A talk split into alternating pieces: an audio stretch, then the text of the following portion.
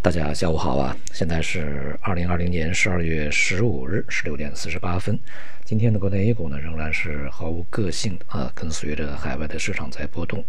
那么昨天呢，这个美国股市啊是道琼斯和标准普尔啊下跌，而纳斯达克呢是上涨。那么今天这个 A 股啊，呃沪深主板这个表现比较疲软啊，而创业板的表现就比较好一点。不过这个昨天的美股也是。啊，高开以后低走，呃，基本上是一个弱势啊。今天的整个 A 股呢，也是一个弱势整理状态。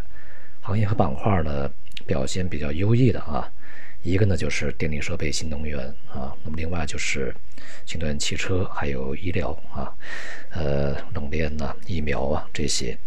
那么从这段时间呢，我们可以这个逐步的摸到一个线索啊。就是整个市场里面所去这个鼓吹的顺周期呢，这些板块都不涨啊，那么反而是其他的一些板块呢在轮涨，一些题材呢在轮动。但是啊，这个过程中呢，有一些这个题材板块行业呢是表现相当稳定的，比如说这个新能源啊，呃，这个呢也是我们在前期这个反复强调坚守，而且也是近期啊一直在推荐的一个板块啊。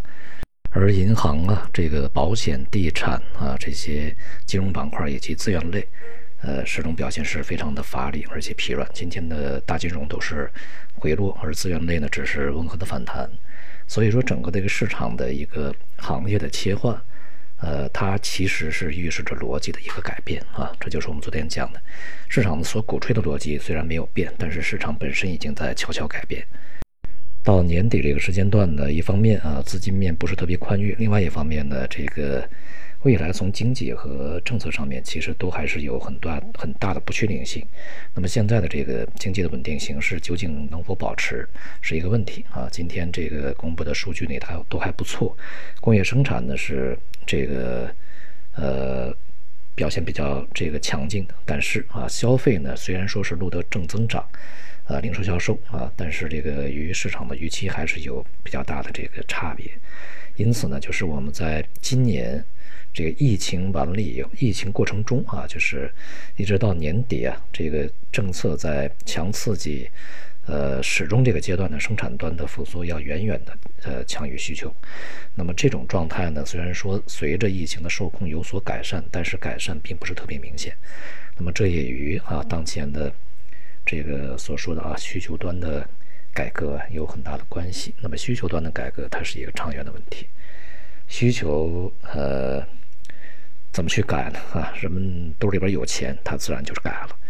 因此，它是一个慢工细活啊，它的这个发力啊，还在一个长远啊，它不会立刻就会显示出来。它和生产端的呃这个供给侧改革。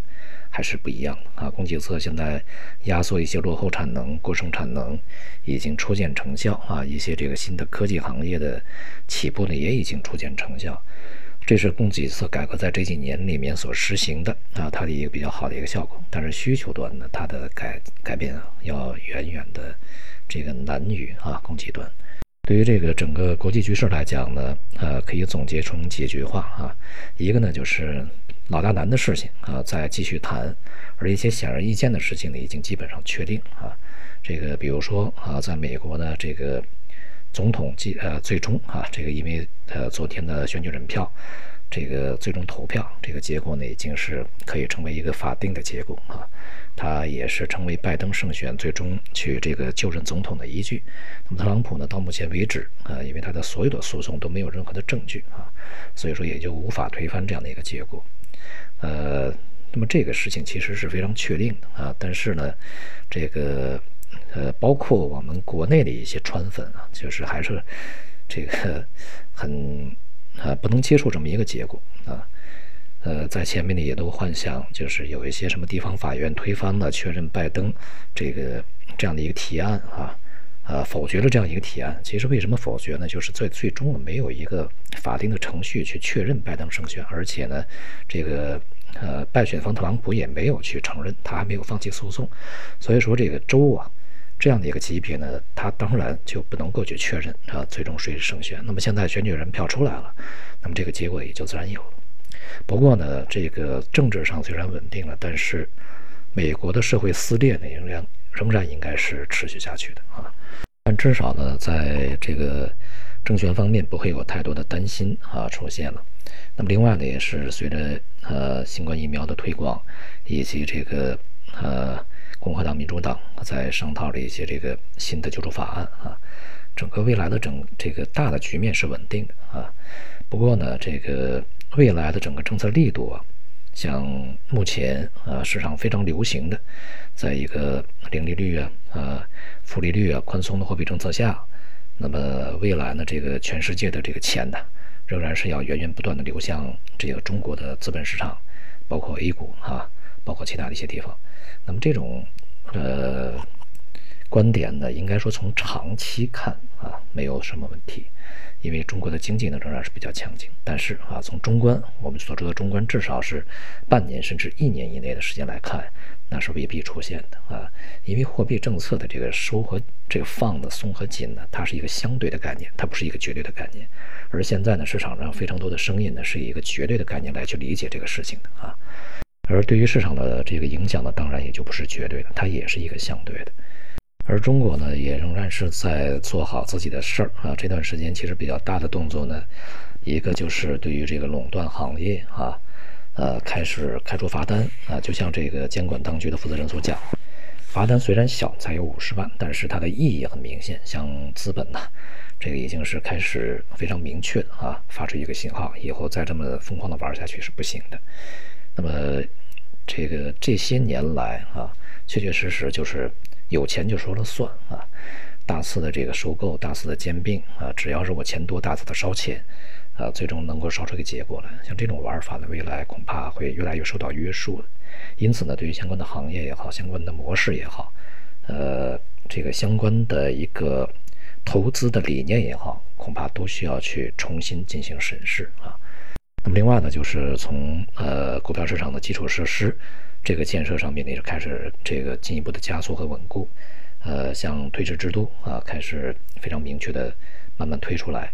那么在股市里面的一些老大难啊，什么 ST 科这些呢，在近段时间就会被越来越抛弃啊。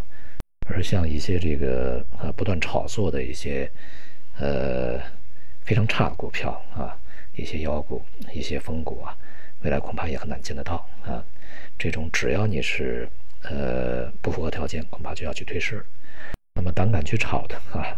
那么可能把自己也炒进去，所以说整个市场的一个生态会逐步的改变，而未来市场的这个同涨啊这种状态呢也很难出现，就是鸡犬升天的这种状态，在这几年里面其实是慢慢在发生变化的啊，越来越少，而且未来呢，呃会使这种状态呢更加的减少，任何行业里面都会有非常差的，这个也会有非常好的。最差的行业里面也会有最好的，最好的行业里面也有非常多的比较差的啊，这是一个常态。所以说，对于未来的一个股市投资啊，这个价值挖掘啊，这是一个非常重要的功课。总体来说呢，市场还是处在一个整理状态啊，没有什么太多新鲜的东西。在年末呢，这个资金也是疲于应付。那么。短期的一些题材呢，在此场比消，但是啊，在这个过程中有一些贯穿的啊，这个始终是非常稳定的这些行业和板块呢，显而易见啊，都在那里面。所以呢，这个周期的故事啊，恐怕是讲来讲去的。但是我们只要去看，从这个呃逆周期也好，顺周期也好，这个故事讲的过程中。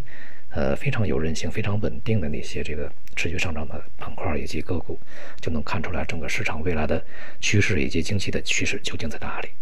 好，今天就到这里，谢谢大家。